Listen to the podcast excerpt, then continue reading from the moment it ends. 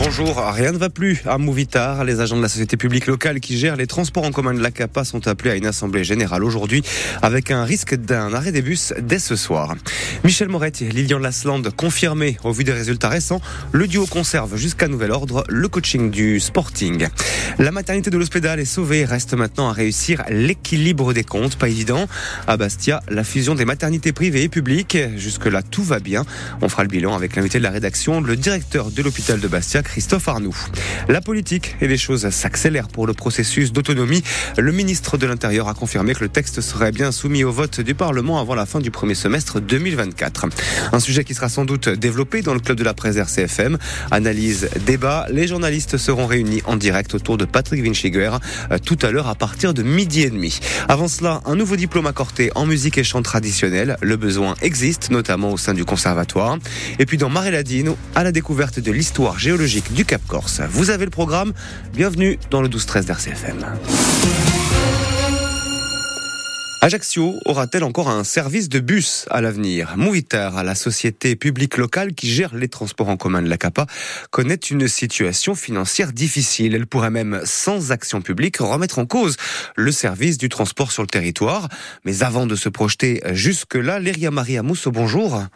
Bonjour Alexandre. Sait-on déjà s'il y aura des bus ce soir?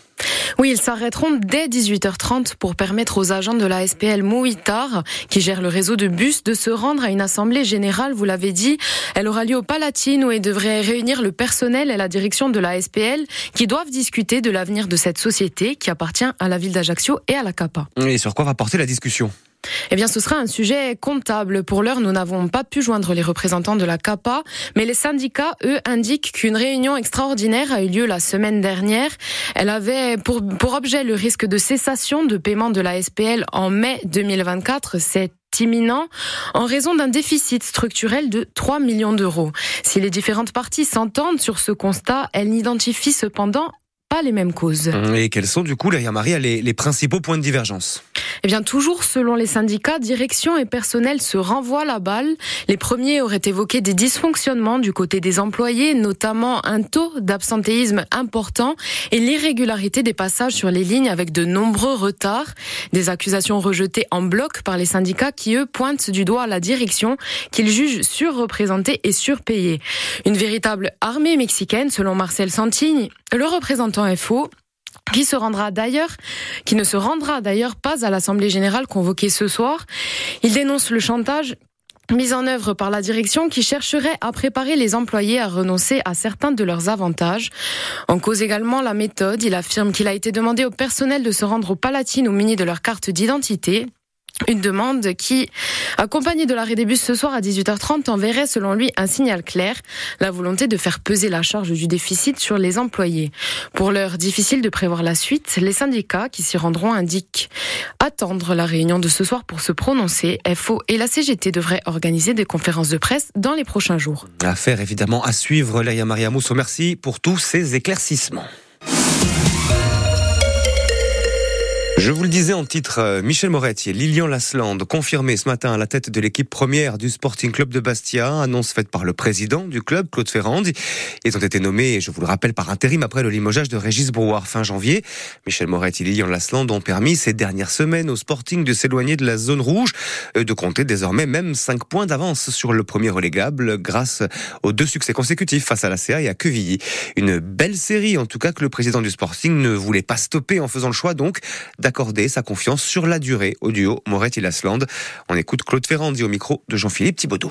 On a décidé de confirmer le binôme Michel Moret et Lilian Lasland à la tête de l'équipe première. On prend les matchs les uns après les autres. Il y a des choses qui ont été euh, remises en avant dans la gestion du groupe sportif par euh, le binôme en place. Et aujourd'hui, c'est de leur donner toute la confiance nécessaire, tout l'appui nécessaire. Ils ont l'appui de la direction. On sait très bien qu'il va y avoir un coup. Le, coup va intervenir à partir du, du 30e jour euh, à compter de notre première rencontre. Je ne vais pas rentrer dans le détail parce que on sait aussi qu'il y a des choses que certaines fois, euh, quand vous avez des, amendes, vous savez que des fois, il, peut y avoir des petites conciliations qui peuvent se faire. Donc, l'un dans l'autre, euh, c'est quelque chose que nous sommes prêts à assumer. tout le monde tire dans le même sens et c'est ça qui est important. Je peux vous garantir qu'on a une liste de coachs qui s'est présentée qui est longue comme le bras. On est convaincu aujourd'hui que c'est avec ce binôme-là qu'on doit continuer. Ça ne veut pas dire que ça sera la vérité dans deux mois, j'en sais rien. Mais aujourd'hui, c'est comme ça. Et c'est le chemin qu'on a décidé de suivre.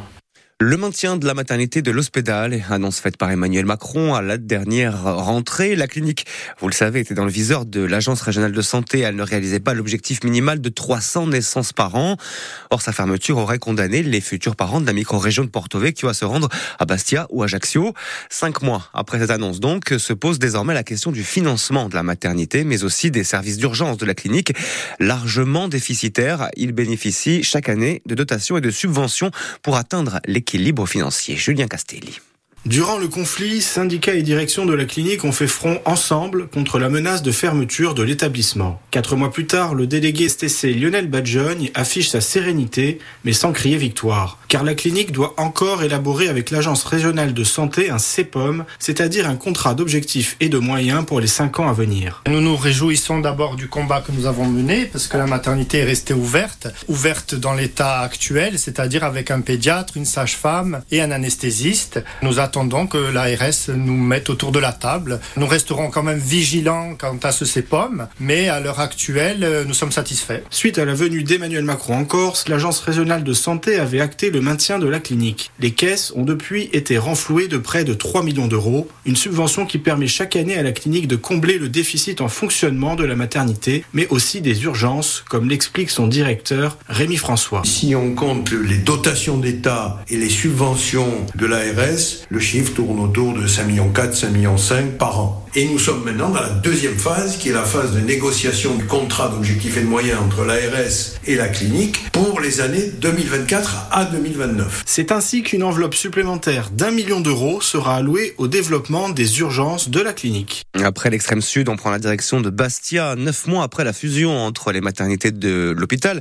et celle de l'ex-clinique Mémar, on, on tire un premier bilan de l'activité dans un instant avec le directeur de l'hôpital. Mais avant, petit focus sur une unité dédiée aux grossesses à risque. 20% des grossesses en France.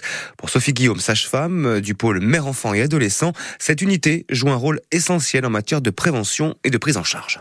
Quand on passe de 1000 à 1500 accouchements, on est obligé d'organiser les parcours et les lieux. Déjà, on est plus de professionnels euh, à l'hôpital. Donc, cette unité, elle permet de regrouper dans une unité de lieu et euh, avec plusieurs professionnels euh, les prises en charge, que ce soit échographique, que ce soit pour du diagnostic anténatal, des amniosynthèses, que ce soit pour des monitorings, que ce soit pour des prises de décision et d'organiser une naissance qui doit être prématurée, qui doit être par césarienne le diabète. Hein, on travaille aussi avec les diabétologues, parce qu'on sait que le diabète pendant la grossesse a une incidence sur le fœtus. Donc tout ça est fait dans une unité de lieu et avec une sage-femme qui est en continuité. Donc il y a une qualité euh, du suivi, alors qu'avant c'était ponctuellement. Les patientes étaient vues, les couples étaient pris en charge, mais pas dans une continuité. Donc je crois que c'est ça aussi qu'on a cherché euh, à travailler. Bilan donc global de l'activité de la maternité euh, fusionnée de Bastia avec Christophe Arnoux, c'est le directeur de l'hôpital de Falconadia, il est l'invité de la rédaction,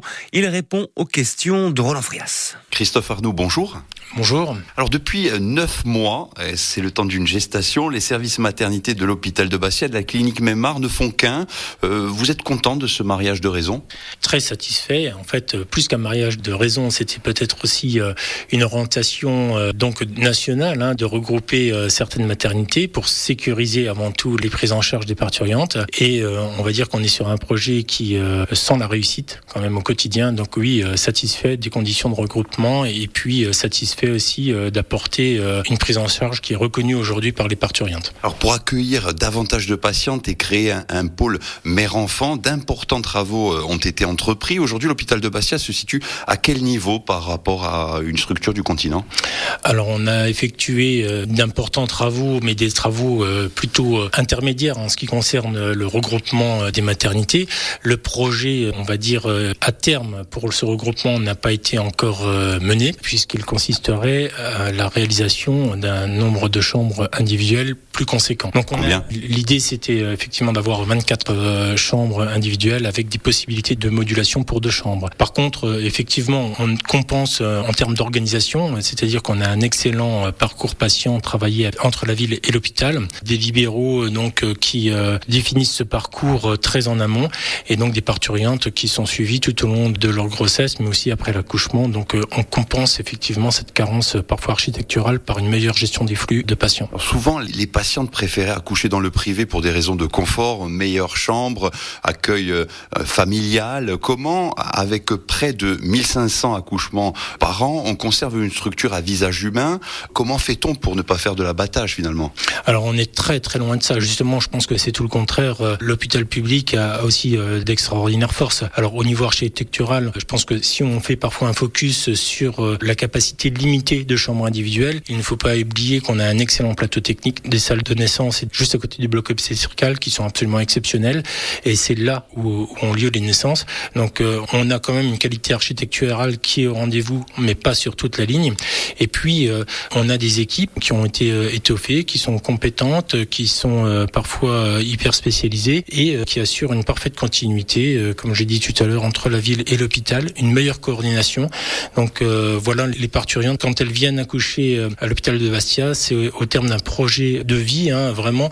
Et donc, ce n'est pas que les trois jours d'accouchement hein, qui sont pris en considération à l'hôpital de Bastia, c'est vraiment tout ce parcours et jusqu'au retour à domicile et les premiers mois de la vie de l'enfant. Combien ça a coûté en termes de moyens humains le renforcement du pôle mère-enfant? On a avant tout pu euh, préserver des compétences. L'idée euh, du coût n'est pas forcément l'idée la plus opportune puisque il s'agissait déjà de pouvoir préserver les compétences présentes également sur euh, la clinique Meymar. Donc on a pu accueillir des professionnels de santé qui sont parfaitement intégrés donc aux, équipes. Combien de personnel intégré Alors nous avons quatre sages-femmes et trois auxiliaires de puériculture qui sont intégrés de façon totalement volontaire euh, à l'équipe. Et puis nous avons pu avoir des recrutements complémentaires qui se sont effectués tant sur des postes de sages-femmes, d'auxiliaires de puère, mais surtout sur des postes à orientation médicale, des pédiatres et des gynécologues obstétriciens qui sont venus compléter les équipes. Donc trois pédiatres et aujourd'hui donc trois gynécologues obstétriciens. Alors deux mots sur le centre PMA. Le bâtiment est sorti de terre. Vous visez un pôle d'excellence régional, un parcours complet de la procréation à la naissance euh, jusqu'à la pédiatrie Oui, effectivement. Donc l'ouverture euh, à l'automne du centre de procréation médicalement assisté, donc en coopération avec le laboratoire Vial, sera un plus euh, régional. Donc on est sur une hyper spécialité, une dimension régionale qui permettra quand même de réaliser plus de 300 procédures sur l'île.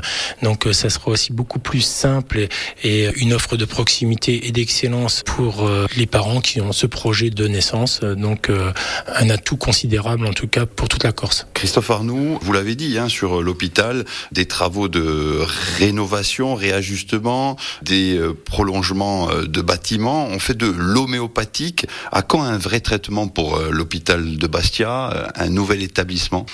Je ne sais pas qui pourrait vous répondre aujourd'hui. Personne n'a cette réponse. On se mobilise toujours autour de ce projet de reconstruction et en attendant, on cherche des solutions intermédiaires qui sont compatibles avec nos développements d'activité. On est quand même sur des plateaux techniques qui sont de remarquable qualité au niveau du bloc obstétrical, mais il en est de même sur le bloc opératoire, hein, qui est un très très bel outil de travail, avec encore l'acquisition euh, récente d'un robot chirurgical. Alors évidemment, on souhaite tous pouvoir reconstruire et travailler dans d'autres conditions, puisque au-delà de ces services qui rendent vraiment euh, un service à la population en étant euh, à la pointe, on a des carences concrètes au niveau des services d'hospitalisation, mais surtout au niveau de l'accueil des urgences, où les services ne sont pas correctement dimensionnés et organisés d'un point de vue architectural pour accueillir la population qui se présente à nous euh, actuellement. Et sur ce dossier, vous en êtes où avec le ministère de la Santé? Alors ce dossier suit toujours euh, son cours. Hein. Nous attendons une nouvelle visite des experts du Conseil national d'investissement en santé, visite espérée fin mars, en espérant avoir donc une réponse par la suite, puisque le dernier rapport ne nous a pas forcément été communiqué. Christophe Arnoux, merci d'avoir été ce matin notre invité de la rédaction sur RCFM. Merci à vous. Midi 14 sur RCFM. La politique et le projet de révision constitutionnelle consacré à la Corse qui sera soumis au vote de l'Assemblée nationale et du Sénat avant la fin du premier semestre. C'est ce qu'a confirmé le ministre de l'Intérieur, Gérald Darmanin, lors de son entretien ce mardi avec Gilles Simeoni à Paris. La conférence des présidents en a pris acte hier, ainsi que la volonté du gouvernement de passer à la phase de rédaction du texte dès la fin de ce mois de février. Le tempo s'accélère. Les élus seront-ils prêts? La réponse de Xavier Lugiani du groupe Avancem ou qui participaient hier à cette conférence des présidents. Il répond aux questions de Patrick Vinschiger de mon point de vue et du point de vue des nationalistes, il, semble bien qu'il y ait quand même une accélération qui est due à un certain nombre de facteurs. Les rencontres bilatérales, la conférence des présidents et certainement aussi le fait que les, différents mouvements, euh, alors on parle, euh, militent aussi pratiquement tous pour euh, qu'on puisse arriver à, la fin du mois de février à la session donc de la Semaine de Corse avec une proposition à faire à l'État. Une proposition qui engloberait le pouvoir législatif euh, de plein droit et de plein exercice, parce que c'est ça le, le, cœur euh, des divisions qui existent aujourd'hui entre d'un côté les nationalistes et de l'autre euh, une partie de la droite. Il y a aussi la question du, du mode du scrutin la question de l'organisation territoriale. Il y a une discussion en cours sur un certain nombre de points, mais aussi plusieurs acquis et plusieurs euh, points de convergence, notamment sur euh, la question du foncier, sur la question de la langue, sur la question du plan d'investissement. Donc il y a, a aujourd'hui une convergence euh, générale et il y a encore une discussion, mais elle a avancé. Je pense que je pense qu'aujourd'hui, de, de part et d'autre, les tenants de, je dirais, de qu'on peut appeler à l'époque, ou toujours un petit peu le conservatisme, marquent une évolution. Pourquoi? Parce que d'abord, tout le monde reconnaît qu'il faut sortir d'un conflit de 60 années, qu'il faut aussi euh, admettre qu'il y a dans notre hémicycle un fait majoritaire, et puis, puis finalement qu'il y a besoin de discuter encore, et qu'il y a une version donc qui sera évolutive du statut, euh, conforme, conforme à la déclaration des, nationalistes euh, au vote du 5 juillet dernier. Gilles Simeone a rencontré donc récemment euh, Gérald Darmanin à Paris. Il se dit que le ministre de l'Intérieur se serait montré agacé du retard pris dans l'élaboration de ce projet. il a dû le, le dire certainement à, tous les protagonistes, parce qu'il y avait quand même une feuille de route, une lettre de cadrage du président de la République. Donc on avait six mois, nous sommes bientôt au terme des six mois. Il y a eu un travail effectif de la conférence des présidents. Il n'est pas abouti, mais il est pratiquement sur la conclusion, avec bien entendu des, points de désaccord qui seront traités dans l'intervalle.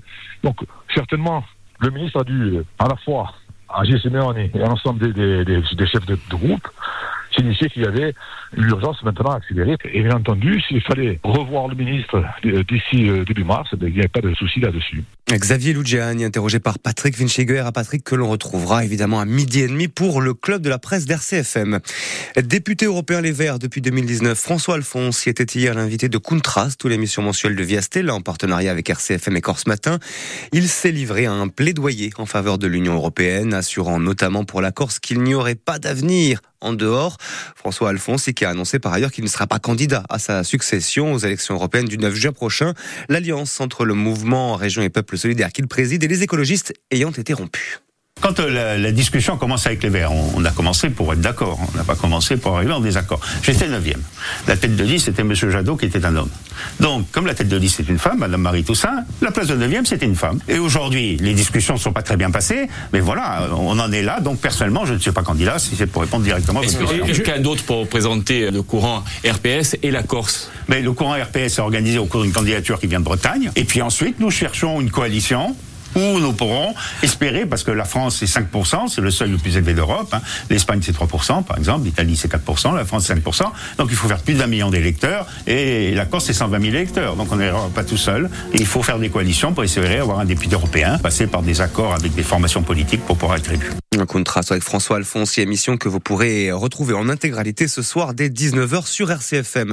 Et puisqu'on parle d'Europe, Isabelle Coustet, la chef du bureau du Parlement européen en France, était à Ajaccio hier pour faire un petit peu de pédagogie, justement sur le rôle de l'Europe cinq mois avant les élections, et qui des élections qui ne soulèvent pas, il faut le dire, l'engouement pour l'instant des électeurs insulaires. Pourtant, lors des cinq dernières années, le vieux continent a revu ses fondamentaux, repensant la nécessité d'une défense commune face à la crise ukrainienne, une économie de relance face au Covid, une autonomie énergétique également.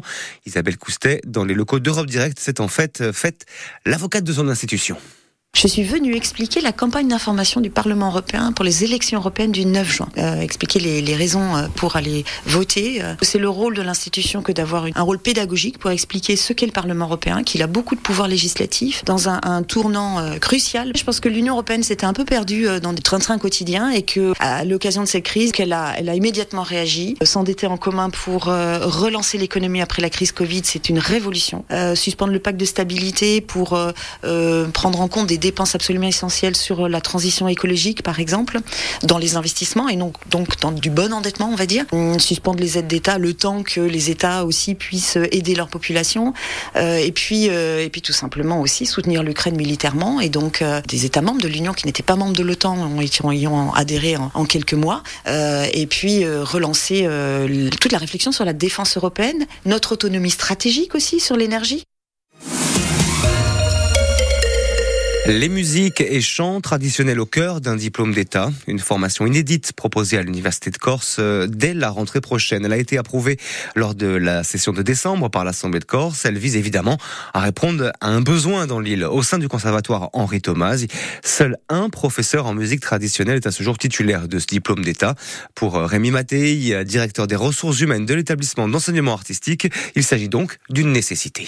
Ce qu'il faut savoir, c'est que pour intégrer un conservatoire, il faut être titulaire du diplôme d'État. En fait, c'est un diplôme qui est incontournable, indispensable pour euh, travailler à l'élaboration des cursus et à la prise en charge des élèves. Donc, euh, c'était vraiment quelque chose d'indispensable, mais il y a une dimension qui s'est ajoutée euh, quand on a parlé de ce diplôme qui a été validé par le président du conseil exécutif et par le président de l'université. C'était la dimension de sauvegarde de ce patrimoine. Voilà, qui s'est rajouté, qui met un peu plus de poids et de responsabilité sur nos épaules. L'objectif, c'est de former de nouveaux enseignants. Ce n'est pas ouvert à la formation continue, c'est une formation initiale de près de 1500 heures sur trois ans C'est la formation en pôle supérieur d'enseignement artistique. Donc on pense accueillir une promotion de 10 à 15 étudiants. Après on pourra toujours euh, réfléchir sur des personnes qui sont en situation professionnelle pour voir comment ils peuvent combiner cet enseignement avec leur situation professionnelle. Mais c'est quand même un parcours qui est long, qui représente un grand nombre d'heures de formation sur trois ans, hein, avec une maquette de formation qui est très très complète. Deux nouveaux quartiers prioritaires de Bastia vont rejoindre le programme non recours au droit après Paeseno, Saint-Antoine et San Gaetano.